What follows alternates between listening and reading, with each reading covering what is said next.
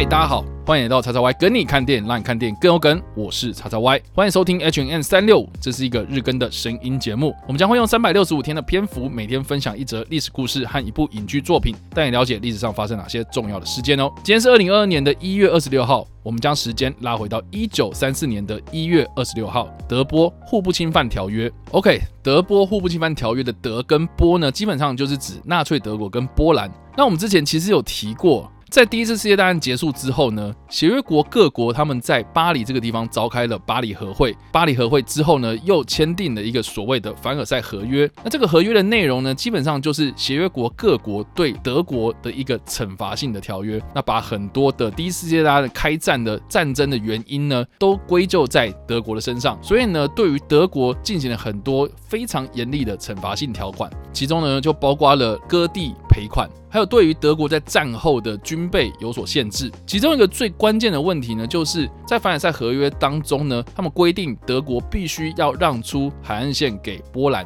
也就是说呢，波兰要有一个出海口，这也产生了一个所谓非常著名的波兰走廊，德国的领土就被这个波兰走廊硬生生的切成了两半。那在威玛共和的阶段，德国的纳粹党渐渐的抬头，所以对于这件事情上面的态度呢，越来越强硬，这也凸显了德国跟波兰这两个国家。为什么要签订德波互不侵犯条约？一个很重要的一个背景，他们在一九三四年一月二十六号签署。那在这个时间点呢，我们也都知道啊，第二次世界大战开战的时候呢，是在一九三九年，所以这个条约签订的时间点呢，其实是在第二次世界大战发生之前哦。那这个条约的内容呢，除了是保证两国必须要以双边谈判的形式来解决长久以来所面临到的问题哦，在签署之后呢，必须要在十年之内放弃所谓的武装冲突。那这个条约呢，其实是标志着德国承认的波兰的边界，并且结束了十年的关税战争。但是讽刺的是呢，在这个条约签署完的后五年，纳粹德国就在一九三九年的九月一号入侵了波兰，第二次世界大战爆发。另外一个值得一提的呢，就是德波互不侵犯条约是在一九三四年的时候签订的，但是纵观整个历史来看，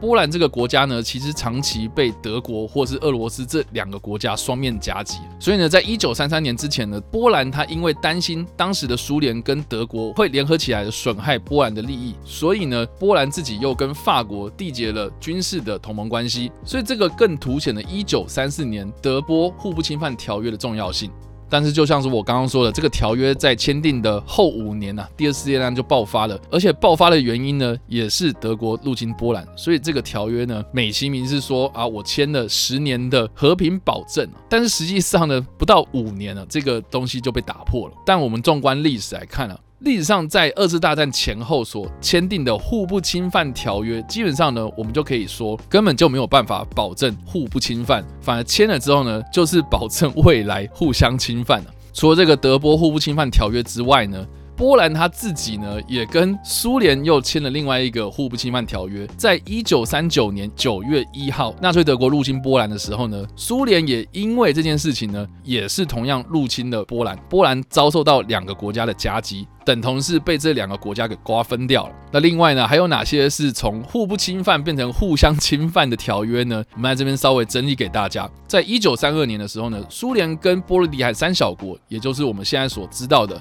爱沙尼亚、立陶宛跟拉脱维亚，互相签订了互不侵犯条约。但是在一九四零年，也就是第二次世界大战爆发的后一年的六月十四号，苏联他就入侵了波罗的海三国，并且呢还跳出来指责是对方先攻打我们。当时的苏联，他称立陶宛政府破坏苏立互助条约，进行反苏的活动，并且呢要求要立陶宛政府呢逮捕挑衅的祸首。苏联的军队就直接大大大开到了立陶宛境内啊，结果呢就趁势的入侵了这三个国家。另外呢还有一个跟苏联非常有关系的，就是在他隔壁的小老弟芬兰，他们在一九三二年的时候呢，苏联跟芬兰签订了互不侵犯条约，也是一样为期十年，甚至呢还在一九三四四年双方在莫斯科将这个条约延长。长到一九四五年的十二月三十一号。结果呢，就在一九三九年的十一月三十号，也就是第二次世界大战爆发后的两个月，苏联一样也是对芬兰发动了进攻。这个就是在芬兰当地非常著名的继续战争。那另外一个也是跟苏联有关的，就是苏联跟日本之间的中立条约。他们双方呢，在一九四一年的四月十三号，诶，就是我生日的这一天，签订了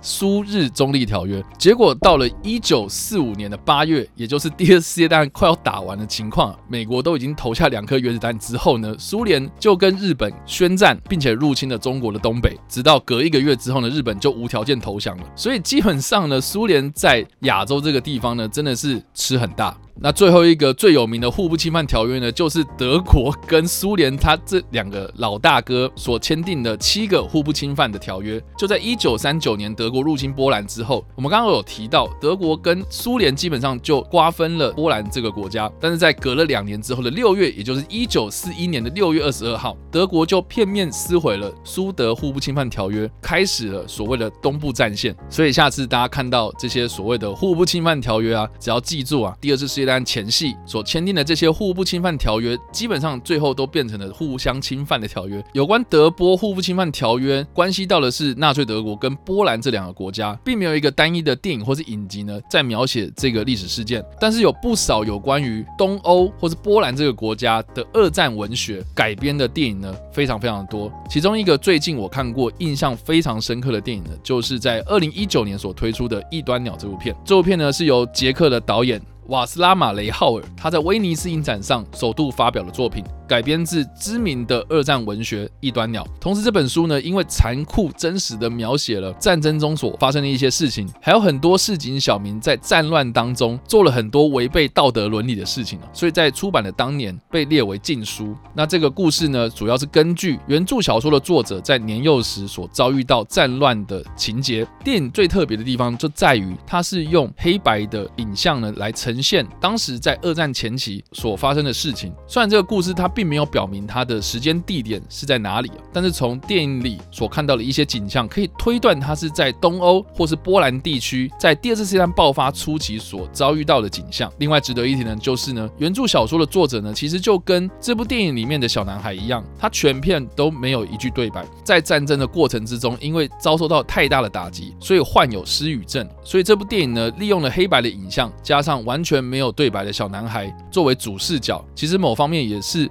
还原了这个原著小说的作者他在童年所经历过的事情。好了，以上呢就是我们所介绍的历史事件——德波互不侵犯条约，以及我们所推荐的电影《异端鸟》。不知道大家听完或者看完之后有什么样的想法，或是你有没有看过这部电影呢？都欢迎在留言区帮留言，或是在首播的时候来跟我们做互动哦。当然呢，如果你喜欢这部影片或者声音的话，也别忘了按赞、追踪我们脸书粉丝团，以订阅我们 YouTube 频道、IG 以及各大声音平台，也别忘了在 Apple Podcasts 或者 Spotify 上留下五星的好评，并且利用各大的社群平台推荐和分享我们的节目，让更多人加入我们的讨论哦。以上呢就是我们今天的 H&M 365，希望你们会喜欢。我们下次再见，拜。